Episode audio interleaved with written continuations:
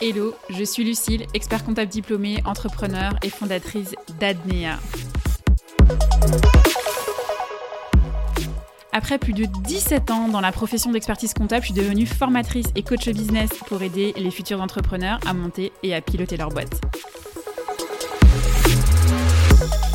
Dans cette séquence d'épisodes intitulée Mon business, je vous partage tout sur la création de ma boîte. C'est l'illustration grandeur nature de tout ce que j'enseigne dans ma formation et mes coachings. Allez, c'est parti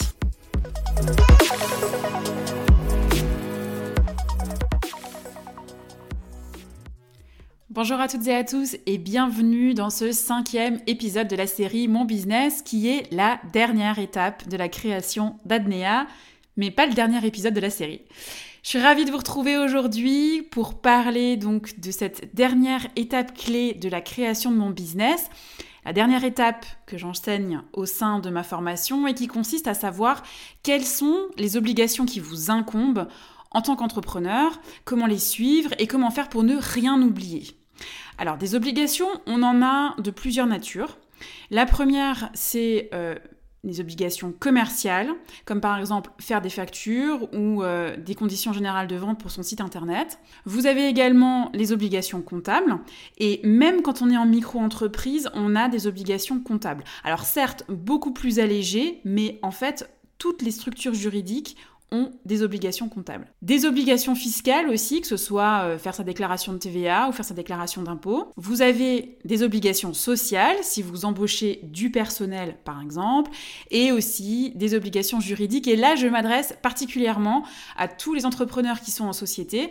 Vous avez l'obligation annuelle de déposer vos comptes au greffe du tribunal et donc de faire une assemblée générale pour cela. En fait, vos obligations vont dépendre de trois paramètres. Le premier, ça va être votre structure juridique parce qu'on n'a pas les mêmes obligations en micro-entreprise euh, qu'en société. Le deuxième paramètre, c'est votre activité. Ici aussi, en fait, vous n'allez pas avoir les mêmes obligations si vous avez un commerce physique ou un commerce en ligne, par exemple. Et troisième et dernier paramètre, c'est votre type de clientèle. Pareil, vous n'avez pas les mêmes obligations selon que votre client soit un professionnel ou un particulier. Donc c'est très important que vous fassiez déjà un point par rapport à ces trois paramètres-là et que vous établissiez la liste de ce que vous devez faire pour avoir un business en parfaite conformité. Je rappelle quand même que ne pas respecter ces obligations, ça peut vous coûter cher, très cher, voire votre boîte. Alors, pour Adnea, bah moi je coche la liste de toutes les obligations que je vous ai listées, donc euh, commerciales, euh, comptables, fiscales, sociales, juridiques, la totale.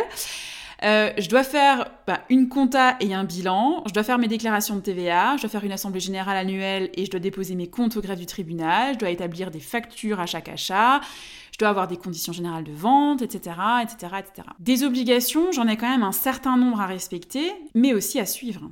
Et il ne faut pas que j'oublie de faire ma TVA tous les mois, par exemple, sinon je vais m'exposer à des pénalités de retard, à des amendes, etc. C'est là qu'entre en jeu la fameuse skill de l'entrepreneur, le savoir s'organiser. Parce que devoir gérer toutes ces obligations, s'occuper de son cœur de métier, de sa communication, du développement de sa boîte, il y a de quoi finir en burn-out complet si on n'a pas un minimum d'organisation au sein de notre business. Et si vous me connaissez et me suivez depuis quelques temps sur les réseaux sociaux, vous savez que je suis une adepte des to-do list. Pour moi, c'est littéralement en fait un game changer dans sa vie d'entrepreneur. Et je ne sais pas comment font d'ailleurs ceux qui n'en ont pas. Parce qu'il y en a qui fonctionnent plutôt euh, au post-it sur le bureau, mais alors moi, les milliards de post-it en permanence euh, sur le bureau, je trouve que visuellement, c'est euh, une horreur et ça, donne un visuel en fait hyper bordélique. Limite, moi je suis en PLS quand je vois ça. D'ailleurs, je, félicite en fait toutes celles et ceux qui arrivent à s'en sortir comme ça, mais, franchement, moi je pourrais pas. Je pense que en fait, je devrais passer au moins un quart d'heure tous les matins et tous les soirs pour passer en revue tous les post-it pour être bien sûr de n'avoir rien oublié. Donc clairement, ça c'est pas pour moi. La to-do list manuelle écrite dans un carnet, bon, j'aime pas trop non plus. Mais je vous dis ça parce qu'aujourd'hui on est en 2023 et qu'il existe des applications de to-do list. Mais moi, je fais partie de cette génération où, euh, il y a quelques années, on n'avait pas d'application de to-do list, on n'avait pas de, même de, de, logiciel pour gérer euh, nos listes de tâches. Et donc, forcément, j'avais aussi un petit carnet qui ressemblait en fait à un espèce de vieux truc chiffonné et gribouillé dans tous les sens. Bref, visuellement, c'était pas non plus très optimal, quoi. Moi, ce qui a vraiment changé ma vie, c'est euh, les applications de notes, de to-do list et qui gèrent en même temps les rappels. Et ce qui m'a littéralement fait prendre un virage en matière de productivité, de gain de temps, d'efficacité, de respect de mes obligations, de pouvoir gérer les rappels en fait de choses que j'ai à faire au quotidien dans mon business, c'est l'application Notion. Je peux vous dire que Notion, je l'ai appris à la dure parce que j'avais euh, j'ai commencé en fait sans aucune formation, j'ai commencé à l'utiliser sans, sans me former, sans savoir exactement euh, ben, ce sur quoi j'allais tomber, mais je savais en fait que tout le monde utilisait Notion, donc je me suis dit, si tout le monde utilise, c'est qu'il y a un vrai intérêt. Alors aujourd'hui, je revendique pas être une experte sur Notion, même si je trouve que je le maîtrise plutôt pas mal, l'outil. Euh, même si franchement je l'exploite certainement pas à 90% de son potentiel, je pense que je dois même pas l'exploiter à 30 ou à 40% peut-être, mais enfin en tout cas, tout ce que j'ai besoin de faire dans mon business au quotidien sur Notion, j'arrive à le faire toute seule, euh, sans aide, euh, sans rien, je, trouve. De toute façon, il y a toujours des milliards de tutos sur YouTube que vous pouvez trouver, donc on arrive de toute façon à s'en sortir sur Notion. Donc si vous n'êtes pas encore sur Notion, qui en plus dispose d'une version gratuite, allez-y sans attendre, parce que vraiment ça va vous changer la vie, même votre vie perso en fait. Même si honnêtement je dois le dire, ça rebute un peu au début, parce que enfin on trouve ça un peu compliqué, mais en fait voilà, il s'agit juste de se mettre dedans et, euh, de, commencer, et au final ça, ça roule tout seul. Euh, je rappelle quand même euh, que cet épisode n'est pas sponsorisé par Notion. Donc je me suis créé une liste de tâches dans laquelle je gère tout, et notamment mes obligations périodiques. Et à chaque échéance d'une déclaration fiscale ou autre j'ai un rappel qui se déclenche quelques jours avant. Comme ça, il n'y a pas d'oubli possible. Après, au niveau de mes obligations commerciales, ben celles-là, elles peuvent évoluer selon ce que je développe au niveau de, mon activité. Donc aujourd'hui, ben, je suis en B2C, business to consumer en fait, puisque ma cible, c'est le créateur d'entreprise qui est un client particulier.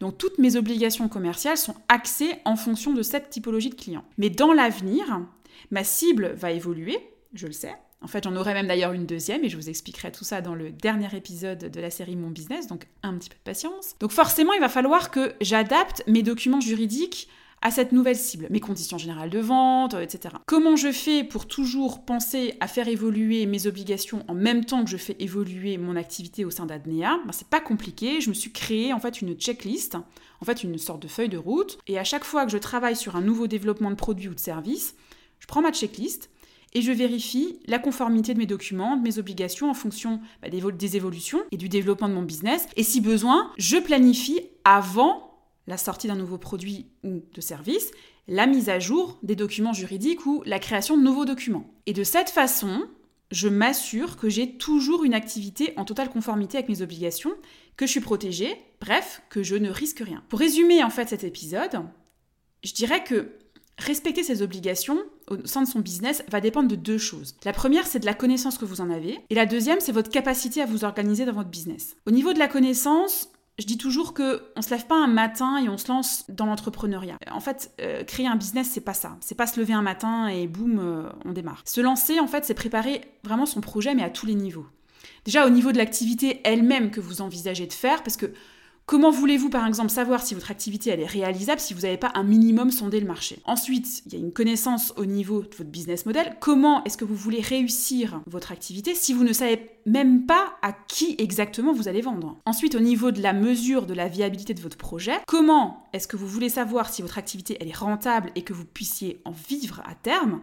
Si vous n'avez pas posé à minima quelques chiffres sur un papier et fait 2-3 calculs. Au niveau du choix juridique aussi, vous n'allez quand même pas créer une société, création d'une société qui va vous coûter de l'argent, si vous n'avez pas comparé toutes les structures juridiques et leurs coûts fiscal et social. Parce que, alors ça je l'entends aussi tout le temps, il faut passer en société pour économiser de l'impôt et des charges.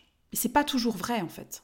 C'est un peu une idée reçue. En fait, je peux vous dire même d'ailleurs que dans certains cas, la micro-entreprise, par exemple, c'est la structure qui va vous permettre d'avoir un coût fiscal et social réduit par rapport à une société. Et même si vous ne pouvez rien déduire. Dans certains cas, la micro-entreprise vous permet de faire une optimisation fiscale et sociale. C'est d'ailleurs bien pour ça que dans ma formation, j'ai un tableau comparatif de coûts fiscal et social pour chaque structure, y compris la micro-entreprise, parce que certes, faire un choix juridique dépend de beaucoup de paramètres, mais va aussi dépendre de l'impact fiscal et social. Et enfin, vous préparez votre projet au niveau de vos obligations. Ne pas préparer votre projet à ce niveau-là reviendrait en fait à vous lancer en pleine mer sans bouée de sauvetage alors que vous ne savez pas nager. Qu'est-ce qu'il va risquer de se passer? Ben, Vous allez couler. On arrive à la fin de cet épisode. Il était assez court. En fait, Le suivi de mes obligations va dépendre de ma propre capacité à m'organiser et mon organisation, c'est des checklists, c'est des to-do lists. Et il n'y a que comme ça, en fait, que vous arrivez à respecter vos obligations et avoir un business en conformité tout au long de votre activité. Petit instant de rétrospection, j'ai passé en revue les cinq étapes de la création de mon business, exactement de la même manière que ce que j'enseigne dans ma formation. Pour autant, cette série d'épisodes n'est pas encore finie parce que je vous en avais annoncé, rappelez-vous, 8 épisodes et les trois prochains arrivent. Et dans les trois prochains, on va parler de mes plus belles réussites depuis la création d'Adnea, de mes pires erreurs business et de mon ressenti sur ce parcours entrepreneurial ainsi que le développement que j'envisage de faire au sein de mon activité. Allez, à bientôt